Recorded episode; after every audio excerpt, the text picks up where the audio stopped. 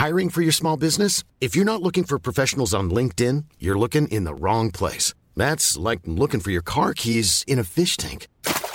LinkedIn helps you hire professionals you can't find anywhere else, even those who aren't actively searching for a new job but might be open to the perfect role. In a given month, over 70% of LinkedIn users don't even visit other leading job sites. So start looking in the right place. With LinkedIn, you can hire professionals like a professional. Post your free job on linkedin.com slash people today. Tonspur. Der Hörbuchtalk mit Dirk Kaufitz.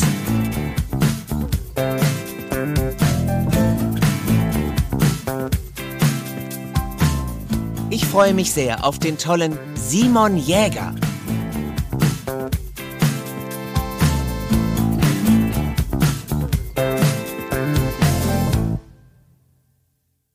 Tonspur ist zurück mit einer brandheißen und niegelnagelneuen Folge. Der Host bin mal wieder ich, der Dirk. Aber natürlich lebt dieser Podcast in erster Linie von den wunderbaren Gästen und, um es genderkorrekt zu sagen, Gästinnen.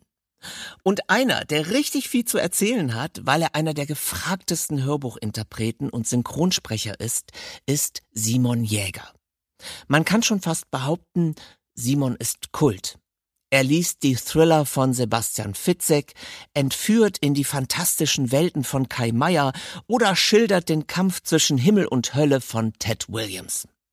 Und dann ist er auch noch richtig nett. Da war irgendwie schon klar, dass wir mal einen Plausch für euch machen. Freut euch auf Simon Jäger.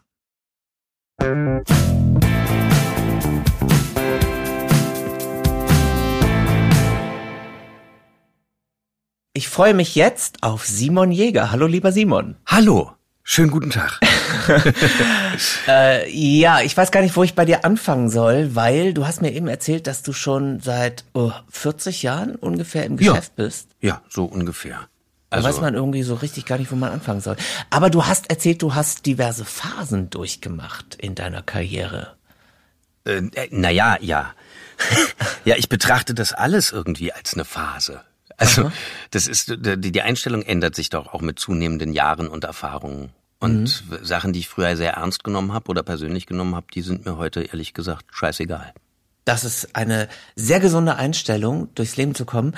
Fangen wir doch mal ganz am Anfang an. Kannst du dich eigentlich noch an deine erste Synchronarbeit erinnern? Nee. nee. Ich kann mich ehrlich gesagt nicht mal an die erste. Doch, ich kann mich an meinen allerersten Fernsehauftritt erinnern. Okay. Und zwar war ich, ähm, ich glaube, ich war in der vierten Klasse und dann kam Annelie Rohrbeck, die Mutter von Oliver Rohrbeck, die hatte eine Agentur und hat fürs Fernsehen junge Gesichter gecastet. Und dann sollten wir irgendwie, ich glaube, es war die ganze Klasse, zur wie hieß denn das? ZDF Sommergarten nannte sich das. Oder ich glaube, das hieß dann später Musik oder damals hieß es Musik. Ich weiß nicht. Es, ist, also, es war auf dem Messegelände in Berlin. Fernsehgarten heißt es. Fernsehgarten, ne? irgendwie mhm. sowas. Und das muss ja dann in den späten 70ern oder Anfang der 80er gewesen sein. Und da sollten wir tanzen um so ein Gag, um so eine Nummer rum und, ähm, und singen. das war alles ganz, das war alles ganz bizarr. Und da scheine ich gute Laune gehabt zu haben.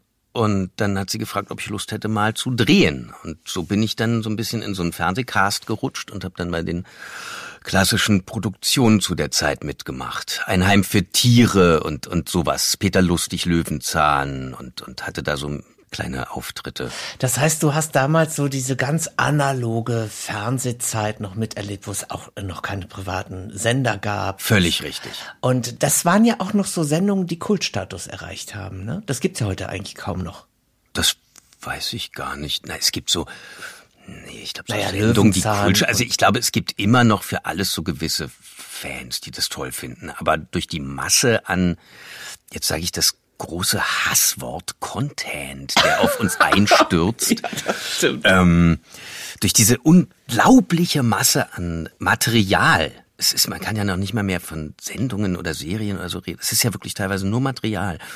Es ist, glaube ich, ganz schwer, so eine Nische zu finden, die einen dann wirklich begeistert und bei der man dann auch hängen bleibt und für die man sich interessiert, weil nach fünf Minuten schaltet man weiter. Also ich weiß nicht, ob die Chance noch so gegeben ist, um eine Serie zum Kult werden zu lassen. Das mhm. passiert, glaube ich, anders als früher. Aber ich habe ja festgestellt, wir sind gleicher Jahrgang. Ich sage jetzt nicht welcher, weil ich. Das ist reizend. wir können uns jetzt darüber streiten, wer sich besser gehalten hat. Aufrechter. Jedenfalls, also ich ich weiß nicht, ob es dir auch so geht, aber ich blicke immer so ein bisschen wehmütig auf das Fernsehen der damaligen Zeit zurück, weil ich finde schon, dass das eine andere Ausstrahlung hatte damals, im wahrsten Sinne des Wortes.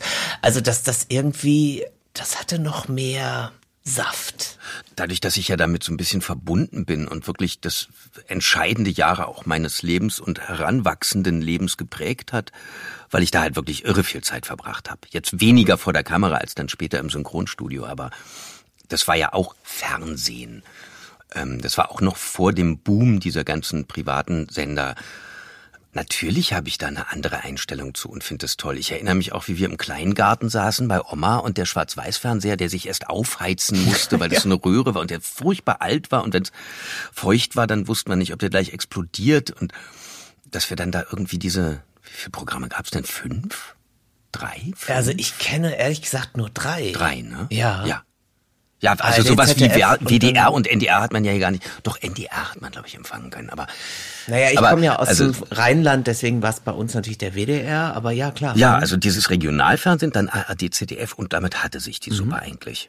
Und dann ging es auch, da war es noch nicht mal zwölf, glaube ich, da fing das weiße Rauschen an. So war's. Und das finde ich, klar habe ich da eine es war ruhiger. Das mag ich ganz gerne. Aber ich bin auch ein altes Westberliner Kind, da war sowieso alles ruhiger. Ich komme ja vom Dorf. Das glaubt immer keiner, dass Berlin ein Dorf war. Also das glauben Berliner, nee, das aber glaubt man nicht, weil man denkt so, da war richtig Rambazamba ja. los in Westberlin. Nee, ja. das war, jeder kannte jeden. Mhm. Wenn dir der Nebenklässler auf die Schnauze gehauen hat, dann hast du die große Schwester angesprochen und die hat ihm zu Hause die Hölle heiß gemacht. Das war wirklich, also da. ah, du bist damals über die Frauen gegangen. Mit ja, ich, ich habe mich immer ausgeheult am Hauptzipfel. mit zwölf ging's dann also los. Du hast es gerade schon gesagt mit der Synchronarbeit bei dir und du bist wirklich äh, Du hörst das zwar gar nicht so gerne, dass du die Stimme von bist, aber ich muss es trotzdem mal sagen, wen du schon alles so synchronisiert hast, nämlich Jet Li, Josh Hartnett, Matt Damon und natürlich vor allen Dingen auch Heath Ledger. Ja. Was hast du denn gedacht, als du von seinem Tod erfahren hast? Ich fand es schade. Ich fand es sehr schade, weil ich fand die Entwicklung, die ich da beobachten konnte, großartig. Oh Gott, diese Worte sind immer so bescheuert. Potenzial und äh, der hat einfach, glaube ich, einen großen, groß, der war ja auch sehr manisch, wie sich dann später rausstellte. Und ich glaube, der hat wirklich großen Spaß an seinem Beruf gehabt und an dem Job und ich hätte gerne mehr von ihm gesehen. Naja, man muss ja auch sagen, er ist ja posthum, ist er ja für seine Joker-Rolle dann auch noch mit dem Oscar ausgezeichnet worden. Ja, das ist aber auch das Mindeste. ja, und nicht nur das, du hast auch einen Preis gekriegt für die Synchronisation. Ja, ich habe auch, ich, stimmt, ich habe, ja, stimmt, ich habe die Silhouette habe ich gegoogelt. Ja, richtig. stimmt, da habe ich noch mit einem blauen Auge gesessen, weil ich welchen Fahrradunfall hatte. Ja, das hätte ich auch gesagt. das ist, das war Okay, war das eine besondere Herausforderung, diese Rolle zu synchronisieren? Oder wer war denn überhaupt für dich mal eine besondere Herausforderung? Nee, das war bestimmt eine besondere Herausforderung, weil das Ganze, wir wussten ja vorher schon, was passiert war und so. Das hat sich ja überschnitten mit der Synchronisation und dem, glaube ich. Ich glaube ja, das hat sich über, ja. Die ganzen Umstände, unter denen dieser Film synchronisiert wurde, waren sehr herausfordernd. Da gab es viele Diskussionen, da gab es so ein bisschen, ich habe mich nicht genug nicht, nicht wirklich sicher gefühlt am Anfang, weil das so ein, das hieß dann, das waren Missverständnisse, ich sehe das ein bisschen anders.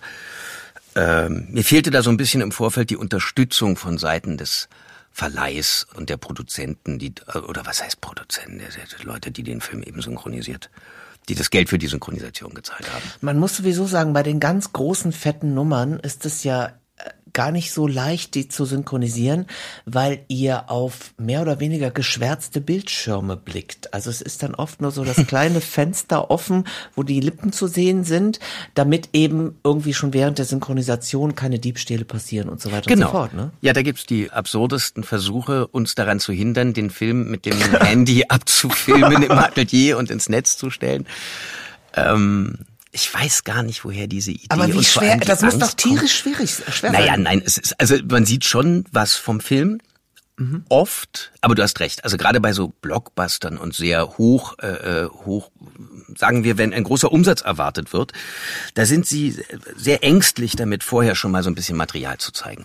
Und dann gibt es das sogenannte Rotoskop. Der Monitor ist schwarz und nur um den Mund ist ein kleiner Kreis frei, so dass man die Lippen sieht. Also man hat schon die Chance, irgendwie den Mund zu synchronisieren. Nur ist ja aber synchron nicht nur der Mund. Das ist ja auch, bückt sich da jemand, setzt sich jemand hin, rennt jemand. Was hat der für Augen? Was zuckt der mit dem Ohr? Wie, wie sieht der überhaupt aus? Das macht's dann nicht so leicht. Also da muss man sehr auf den O-Ton hören und das weiß auch jeder, der sich mit dem Beruf ein bisschen beschäftigt. Der Ton ist nicht immer das Entscheidende. Also das Gesicht, gerade wenn man vor der Kamera spielt, ist der, der Ausdruck im Gesicht oft viel wichtiger. Und wenn man das Gesicht mhm. nicht sieht, sondern nur den Mund, dann wird's ganz schön eng.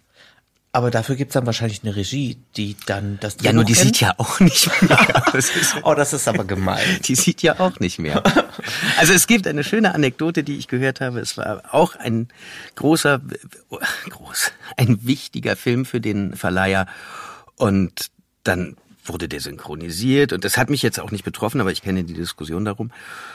Und dann ist der Film zur Abnahme irgendwo hingeschickt worden, dann wurde der sich angeguckt und dann kam eine E-Mail zurück, in der steht, warum hört man denn nicht, dass in der und der Szene die Figur, die da synchronisiert wurde, man hört nicht, dass die da im Unterhemd steht. Was ich an sich schon eine sehr, das finde ich an sich schon eine sehr lustige, äh, ähm, eine sehr lustige Kritik um nicht zu sagen albern. Aber zurück wurde dann kommuniziert, wir hätten es ja auch so synchronisieren können, dass man das Unterhemd hört, wenn wir gesehen hätten, dass besagte Person ein Unterhemd tragen würde. Es wirklich, es gibt es ist ein buntes Feld. Ein ja, buntes Feld. schön. Kommen wir doch mal auf das Segment zu sprechen, das sich nur der Sprache bedient, nämlich das Thema Hörbuch. Mhm. Da tummelst du dich sehr, da bist du sehr aktiv und du bist auch einer der meistbeschäftigten und beliebtesten Hörbuchsprecher hierzulande. Das Doch, würde ich jetzt schon so, so sagen. Das freut mich ja. Hast du ungefähr einen Überblick, wie viele Produktionen du schon gelesen hast? Nein, nein. Ich zähle das auch nicht. Es sind sicher sehr viele und es sind auch nicht alle hörenswert, möchte ich mal sagen. Was Natürlich kann das ich das nicht woran? auf meiner, das liegt natürlich nicht. ähm, nein, es liegt vor allem daran, dass oft Stoffe sind, die, da sind wir wieder beim Thema Content, die so ein bisschen die, die Masse füllen und und das machst du dann aber trotzdem. Du sagst dann, na, ich, ich versuche das zu vermeiden. Mittlerweile versuche ich das zu vermeiden. Aber am Anfang, das ist so wie so ein neues Spielzeug, was wir, also als du das vorhin sagtest mit den Phasen, als das mit den Hörbüchern für mich anfing, habe ich alles gelesen, was ich in die Finger bekommen habe oder sagen wir, was mir angeboten wurde, weil ich dachte, ich kann doch nur lernen. Also ich kann gar nichts falsch machen. Ich weiß gar nicht, was dieses Medium alles mit sich bringt. Und wie liest sich denn eigentlich jetzt ein, ein schlecht übersetztes Buch? Oder wo ist der Unterschied für mich zwischen einer Sprache, die ich im Kopf sehr gut zusammenkriege, die ich aber ausgesprochen überhaupt nicht über die Lippen bekomme, weil das Wortkombinationen sind, die man im Leben niemals benutzt. Und der Sprachapparat ist ja auch eine gewisse Bewegung gewohnt. Und dann stehen da manchmal Sätze, die man sehr schön schreiben kann, die man aber einfach nicht, also so aussprechen kann, dass sie sich anhören, als würde ein Mensch so reden. Ich versuche ja auch ein Buch nicht vorzulesen. Ich versuche ein Buch durchaus zu interpretieren. Mhm. Ja, das muss man halt lernen, wie alles. Und ich, ich glaube, lernen kann man über Übung und deswegen ist es gut. Ich finde das auch sehr natürlich oder auch sehr gesund, wenn man einen Einstieg in die Branche möchte, dass man sich zunächst erstmal für nichts zu schade ist. Ich glaube, dass man das auch muss, um überhaupt erstmal die Chance zu bekommen. Also egal, ob du jetzt auf der Bühne stehst oder vor der Kamera oder eben vom Mikro sitzt. Ich glaube, dass es normal ist, dass man am Anfang erstmal nach jedem Halm greift. Das denke ich auch, auf alle Fälle. Man sollte sich jetzt vielleicht nicht zu sehr prostituieren, indem man Sachen macht, die man nicht unbedingt vertreten kann. Na, das ist sei klar. es jetzt politisch oder oder oder. Ich habe auch Krimis gelesen, die waren sehr brutal. Brutal ist auch so eine Sache. Die einen kommen mit dem Thema besser zurecht als die anderen. Ich finde halt so überbordende Gewalt an Kindern, die machen mir zu schaffen. Da verstehe ich auch nicht wirklich die Motivation, warum man jetzt Kinder quälen muss oder überhaupt diese ganze Quälerei geht mir so ein bisschen. Das verstehe ich nicht. Ich habe da mit vielen Leuten drüber gesprochen und habe dann auch eine Motivation von dem Publikum oder von Konsumenten oder Hörern, ach, nennen sie, wie du möchtest, ähm, auch da eine Reaktion gehört und viele kompensieren ihre eigenen Ängste darüber. Und mhm. dann sind die weg und das hat ja durchaus dann auch eine Berechtigung. Ähm, ich finde manchmal die Abgründe ein bisschen erschreckend. Du bist auch in der Lage gewesen oder du hast die Hörbücher gelesen von richtig großen, namhaften Autoren, wie zum Beispiel Christopher Paolini, Ted Williams, aber auch die richtig großen deutschen Autoren waren dabei, allen voran Sebastian Fitzek, Kai Meier, Andreas Winkelmann, Markus Heitz und, und, und, und. Jetzt stelle ich mir die Frage, das sind ja wirklich ganz große Kaliber der Buchbranche. Hast du da einen innerlichen Leistungsdruck, den du empfindest, wenn du so ein Hörbuch einliest, oder ist das ist es dir eigentlich egal, ob es ein Bestseller-Autor ist oder ein etwas unbekannter? Nee, das ist mir egal. Das ist mir völlig egal, weil meine Arbeit ist ja unabhängig von der Arbeit des Autors. Das ist sicher schön und das fördert sicher eine gewisse Außenwahrnehmung, wenn der Autor auch noch bekannt ist, aber das hat ja mit meiner Arbeit eigentlich gar nichts zu tun. Das heißt, da kannst du dich komplett von frei machen. Ja, und, hm. ja. Nun muss man dazu sagen, zum Beispiel Sebastian Fitzek kennst du auch ganz gut, ja, ne? Ja, ja. Insofern, der nimmt dir das wahrscheinlich auch nicht krumm, wenn dann mal ein Satz irgendwie schief ausgesprochen wird. Ach, das hoffe ich sehr, dass der mir das nicht krumm nimmt. Das hoffe ich sehr. Das ist ja auch der Punkt. Ich versuche ja zu vermeiden, dass ich einen Satz krumm ausspreche. Und ich muss auch sagen, ganz wichtig ist natürlich, ob mir das Buch gefällt, spielt auch nicht wirklich eine Rolle. Weil das schätzt jemand, das wird jemandem gefallen, jemand wird das mögen und dann sollte ich gefälligst auch, weil das ist mein Beruf, so viel Achtung vor dem Produkt haben, dass ich versuche, so gut wie möglich zu sein. Also wie es mir eben möglich ist. Meine Arbeit so gut und qualitativ hochwertig wie möglich zu. Kommt denn dann Leisten. auch schon mal ein Auto auf dich zu und fragt dich hinterher, sag mal, äh, du hast es ja jetzt gerade gelesen, wie fandst du es denn? Kommt das schon mal vor? Hm, nicht, dass ich wüsste. Nee, ich glaube nicht. Also ich habe durchaus schon Komplimente für meine Arbeit bekommen, aber dass ich direkt gefragt wurde, wie mir das nun wiederum gefallen hat, das nee, glaube ich nicht. Okay. Ist auch schwer, mal ganz ehrlich, was soll ich denn sagen? Ich fand's blöd, würde ich doch nicht machen. Würdest du nicht machen? Nee, glaube ich nicht. Ich würde sagen, das hat mir nicht so gefallen, das hätte ich vielleicht anders aufgelöst. Das habe ich durchaus auch schon gemacht. Naja, ich meine, es ist ja auch sehr platt zu sagen, es ist blöd. Ja, eben. Das ist ja auch unfair. Bloß weil mhm. mir das jetzt nicht gefällt, das war ja das, was ich gerade sagte, bloß weil mir das nicht gefällt, ich habe doch auch nur eine Meinung. Und die, da sind wir bei den Phasen, ändert sich ja auch. Also vielleicht finde ich in fünf Jahren Sachen ganz toll, die mir vor fünf Jahren nicht gefallen haben und umgekehrt. Mhm. So, jetzt bist du viel beschäftigt und du betrachtest dich ja auch sozusagen als Künstler Unbedingt. Ah, unbedingt. unbedingt. Was man aber dazu sagen muss, und das hast du mir gerade gesagt, was ja auch zu diesem Beruf dazugehört, ist ja sehr, sehr viel Verwaltungsarbeit. Eine ganz furchtbare Geschichte. Und das liegt dir gar nicht. Gar nicht. Das ist ganz furchtbar. Also Verträge unterschreiben. Naja, unterschreiben geht noch. Aber sch schlimm wird's, die dann zu lesen und festzustellen, was man da gerade wieder alles verkauft hat für ein Appel und ein Ei. Also was beim Buch jetzt wirklich nicht so entscheidend ist. Aber gerade bei der Arbeit im Synchronstudio und als Synchronsprecher ist mhm. es schon erschreckend, was man da alles an Rechten und an Vermarktungsmöglichkeiten der Stimme das hat noch nicht mal unbedingt was mit dem Produkt an sich zu tun. Also da steht drin, dass man die Stimme produktunabhängig weiterverwerten darf. Das steht in so einem Vertrag. Und da kriege ich dann schon einen Schreck und frage mich, ob man das nicht mal, ob man da nicht was machen kann. Aber das ist so, nee, da, nee, oh Gott, mhm. wenn ich da jetzt schon wieder dran denke, wird mir ganz anders.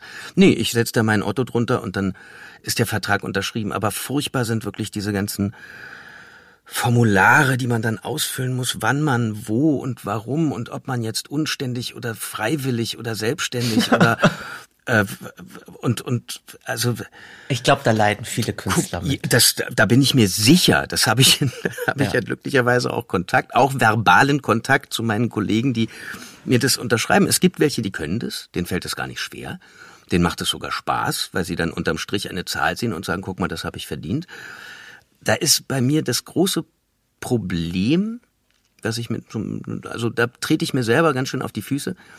Das, ich mache es gar nicht für das Geld. Ich lebe davon. Das ist mein Beruf. Ich brauche das Geld. Ich arbeite, um davon leben zu können. Und dafür äh, quäle ich mich ja auch manchmal durch Sachen, die mir eben nicht liegen oder die mir nicht gefallen oder die ich nicht mag. oder arbeite mit Leuten, die ich genau einmal sehe, nämlich dann und nie wieder. Aber da muss man ja auch den Schein der Professionalität wahren und man muss ja miteinander klarkommen. Das ist eine mhm. große Gemeinschaft, in der wir arbeiten. Und aber die Hauptmotivation, das zu machen, ist nicht das Geld. Nee, das kann man auch sagen, wenn man dich kennenlernt und dich erlebt. Du hast dir so eine Leichtigkeit bewahrt, also so eine, ich will mal sagen, bodenständige Neugier. Das hast du schön formuliert. Ja, ich rede äh, eher vom Zynismus. Aber eine bodenständige Neugier, ja, das ist doch auch mal eine Perspektive. Äh, nee, aber ist das schwer für dich gewesen? Ich meine, nach 40 Jahren?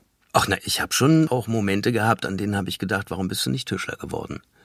Weil die Diskussionen, die ich teilweise führe und geführt habe, wirklich anstrengend und auch an die Konsistenz dann gehen, weil ich mich für Sachen rechtfertigen muss, die ich für selbstverständlich halte. Mhm. Ja, wie gesagt, ich habe so eine kleine Ironie und so einen kleinen Zynismus und das macht es mir leichter, mit bestimmten Situationen umzugehen. Mhm. Was haben denn eigentlich deine Eltern damals gesagt? Also wie hat das angefangen? Du bist dann auf deine Eltern zugegangen, hast gesagt, also pass mal auf, die Mama von Olli Rohrbeck hat mich angesprochen und ich werde jetzt das vierte Fragezeichen, oder? Genau, genau so war das. nee, ich vermute, dass es eher, ich kann mich gar nicht erinnern, mit meinen Eltern darüber gesprochen zu haben, bis zu einem gewissen pubertären Alter, in dem ich dann auch relativ flott ausgezogen bin, weil wir halt auf beiderseitiges Miss- und Unverständnis getroffen sind. Ich glaube, es war eher so, dass Annelie mit meinen Eltern gesprochen hat und dann haben wir da so ein bisschen, ich habe halt ein bisschen synchronisiert und dann habe ich ein bisschen gedreht und dann war ich mal ein bisschen nicht in der Schule und dann war ich wieder ein bisschen in der Schule. Das war nicht so ein, ich glaube nicht, dass das so ein Thema war. Das ist doch, meine Mutter ist Lehrerin und mein Vater war Ingenieur. Oder beide waren, aber ähm, meine Mutter lebt noch und ich glaube, das war für die gar nicht, die hatten gar keine Vorstellung davon, was das ist. Mhm. Das waren so, so ganz klassische Berufe und jetzt kommt einer und ist da, äh, macht jetzt einen auf Clown oder äh, Unterhaltungsspielgefährte. Die konnten damit, glaube ich, nicht viel anfangen. Und solange ich Spaß dabei hatte, und das hatte ich ja sehr lange, ausschließlich, weil das ist ja wie ein Kindergarten, wenn dann alle irgendwie zwölf sind und dann arbeiten sie zehn Jahre in der Branche und wir, wir sind ja alle miteinander groß geworden, haben uns mhm. miteinander entwickelt und das finde ich übrigens ganz lustig, weil wenn man euch alle mal so erlebt, ihr kennt euch ja auch alle untereinander, ne? Also Olli Rohrbeck und ihr habt alle so eine gleiche ähnliche Haltung. Also das ist wirklich ein bisschen wie Kinderzimmer, wenn man euch erlebt. Ja, naja, wir sind, was du vorhin über das Fernsehen gesagt hast, wir sind zu einer Zeit in dieser Branche groß geworden, die war sehr, also aus heutiger Sicht war sie wirklich entspannt. Die war sehr entspannt, die war in unserem Alter sowieso sehr gut gelaunt. Wir hatten keinen Futterneid, es gab da keinen Konkurrenzkampf oder wie auch immer man das nennen möchte. Das war alles sehr unschuldig, sehr naiv, sehr witzig. Wir konnten da rumtoben. Da waren wir ein Indianerhäuptling und am nächsten Tag waren wir plötzlich ein weiß ich, ein Rettungsschwimmer und das war doch sehr lustig. Also es hat sehr viel Spaß gemacht. Ein Zeichentrick-Äffchen oder und dann kann man sich da austoben und in dem Alter, was du mit der kindlichen Naivität oder nicht, was hast du gesagt? Nicht Naivität, das so nenne ich das immer. Spielfreude. Spielfreude. Oder? Ich glaube, das ist ein wesentlicher Bestandteil des Berufs. Mhm. Ohne diese Freude am Rumtoben und diesen Schwachsinn, den man da manchmal betreibt, den man auch gar nicht ernst nehmen ich finde ja sowieso, dass man das alles nicht zu so ernst nehmen darf, was wir da machen. Das ist vielleicht der Punkt. Man darf das alles gar nicht so ernst nehmen. Das ist Unterhaltung, um Gottes Willen. Wir verändern hier nicht die Welt. Das bringt mich zu einer nächsten Frage. Also, nicht zu ernst nehmen. Du machst auch ziemlich schräge Sachen auf der Bühne. Also, du hattest zum Beispiel deine Prima Vista Lesung mit David, also David Nathan. Wunderbar. Toll. Auch mit Olli Rohrberg hast du inszenierte ja. Live-Lesungen gemacht. Du hast auch in der Band mal performt? Ja, auch so ein bisschen, ja. Was war denn dein abgefahrenstes oder lustigstes Live-Erlebnis? Das lustigste Live-Erlebnis war ein Musical. Also Musical, das klingt jetzt zu hochgegriffen. Ich habe mir eine Geschichte genommen und habe gedacht, das ist schon von vornherein dermaßen bescheuert. Das habe ich dann umgeschrieben und habe mit ein paar guten Freunden haben wir dann äh, ein paar Texte dazu entwickelt. Das sind so ganz kurze Songs. Also noch nicht mal Songs, das sind einfach nur kurze, verbindende Texte. Das ist schon gar nicht so lange her. Vielleicht, vielleicht so zehn Jahre her. Aber ich weiß es nicht genau, ob zehn, acht bis zehn, vielleicht auch gar nicht so lange, aber maximal zehn Jahre her. Und dann haben wir uns ein Floß gemietet. So ein ganz kleines, diese Wochenendflöße, mit denen man da über die Seen schippern kann mit so einem kleinen Motor. Dann haben wir uns ein Floß gemietet, haben in der Lokalität eines Bekannten der hatte so einen Wasserzugang und dann haben wir das Floß da festgemacht und haben mit, jetzt lass mich kurz, eins, zwei, drei, vier, fünf, sechs, sieben, sieben oder acht Leuten, wovon zwei auf dem Dach standen und der Rest der Band war vorne auf dieser kleinen Plattform, inklusive Schlagzeug. Die standen dann also mit dem Basshals im Auge vom Gitarristen und der Gitarrist hatte irgendwie den Gurt um den Schlagzeuger geschlungen, also sehr eng. Da haben wir dann diese Geschichte zum Besten gegeben und das war wirklich verrückt, weil wir bis zum Ende kein Ende hatten. Das ist, es war noch nicht mal fertig geschrieben. Ich hatte also alles so weit fertig und hab dann, dann hat David dann schon meinte, was ist denn mit dem Rest? Ich sag, weiß nicht, müssen wir jetzt zusammenstottern? Ich keine Ahnung, ist ja heute schon. Also auf der Bühne wusstet ihr immer noch. Ja, ja, nein, auf der Bühne, als es sich dem Ende näherte, waren wir, ich weiß nicht, ob man das gemerkt hat, wir haben es auf alle Fälle gemerkt, waren wir dann recht verloren. Und das hat mich zum Beispiel auch gelehrt, dass es ganz gut ist, von vornherein zu wissen, wie etwas ausgehen soll.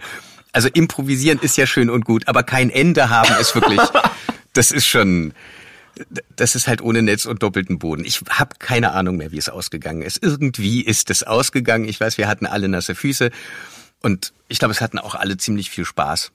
Du bist auch ein großer Trash-Film-Fan, ne? Oder? Ja, das ist ja wieder eine Frage der Definition. Aber ich glaube ja, ich habe Freude. Ich habe Freude an Experimenten. Ja, mhm. ja.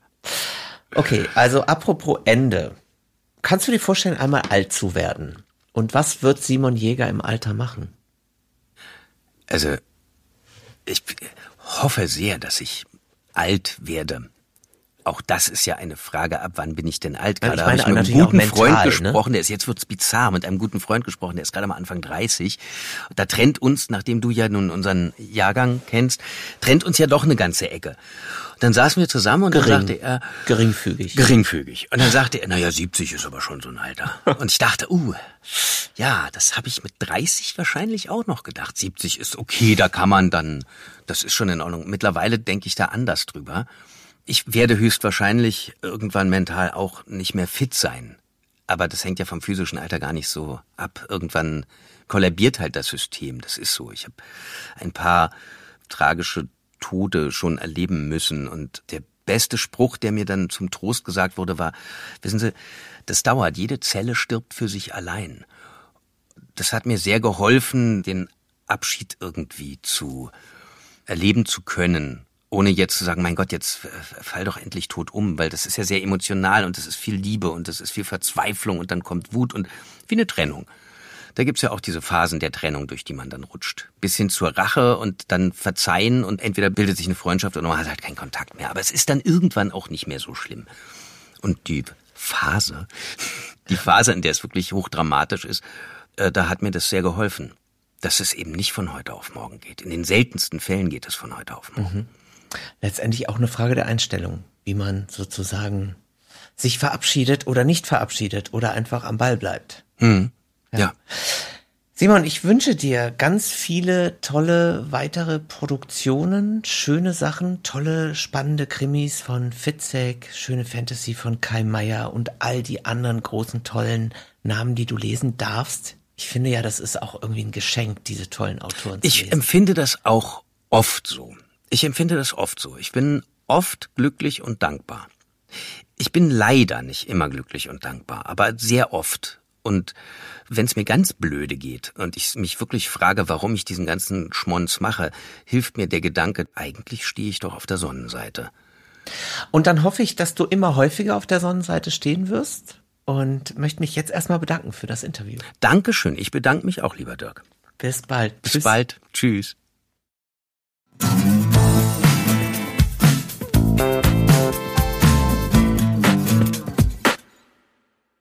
Danke nochmal, Simon, für das schöne Interview. An dieser Stelle kommt ja meist eine Hörprobe, aber Simon Jäger hat so wenig Hörbücher eingelesen, dass ich nichts finden konnte. Kleiner Scherz. Natürlich hört ihr den Meister des Sprechens jetzt mal auch im Einsatz. Hier kommt eine Kostprobe aus Kai Meyers Roman Der Pakt der Bücher. In der Straße der Buchhandlungen einer schmalen Schlucht aus Schaufenstern, hinter denen die Wunder aller Welten auf Entdecker warteten, drang der Duft von Papier bei Tag und Nacht unter den Türen hervor. Wenn die Händler am Cecil Court morgens ihre Eingänge entriegelten und die Schilder hinter den Scheiben auf geöffnet drehten, dann erwachte mit den verschlafenen Gestalten, müde vom Lesen nach Ladenschluss, ein Universum der gedruckten Worte, der Erfindungen und Entdeckungen, der feinen und der rauen Sprache. Dann wurden Fenster aufgerissen mit Ausblicken auf die Länder der Literatur. Aus ihnen winkten die Heldinnen und Helden aller Erzählungen, der Großen und der Geringen, der Groben und der Geistreichen. Lange nachdem die Nachtwächter ihre Runden beendet hatten, öffneten die Buchhändler sogar im Winter kurz die Türen, nicht um frische Luft hereinzulassen, sondern um die Straße mit Buchduft zu fluten. So kämpften sie gegen den Gestank des Molochs London an, gegen den Atem dieses uralten Ungetüms, fochten gegen den Giftnebel der Hinterhoffabriken, den Odem von Tierkot und Abwasser. Jeden Morgen warfen sie sich von neuem in diese Schlacht, legten eine Duftspur für die Suchenden und die Feingeistigen und boten dem Gewöhnlichen und der Langeweile die Stirn. Dann lockten sie die Londoner in Labyrinthe aus Buchregalen, in Höhlen aus Lederrücken und Pappeinbänden, in das fabelhafte Reich der Geschichten. Anderswo in der Stadt strömten dann längst die Arbeiter in ihre Höllen aus Schloten und Zahnrädern, wanderten Armeen von Angestellten in enge Büros, nach ihrem Frühstück an schmuddeligen Straßenständen, eine Tasse Kaffee oder Tee für einen Penny, dazu zwei dünne Scheiben Brot. Während das Gesinde der Reichen auf den Märkten um Fleisch und Gemüse feilschte und an Londons Gerichten das Geschrei anhob, ging man es am Cecil Court gemächlich an. Man kehrte Pfade in den braunen Schneematsch oder legte Sackleinen aus, um den Weg zu den Ladentüren zu erleichtern. Man schürte das Feuer in den Öfen und fluchte über die vereisten Wasserpumpen in den Kellern. Man trug Holz aus dem Hof in die Hinterzimmer, sortierte liegengebliebenes, blätterte in frisch gedruckten oder liebgewonnenen alten Büchern.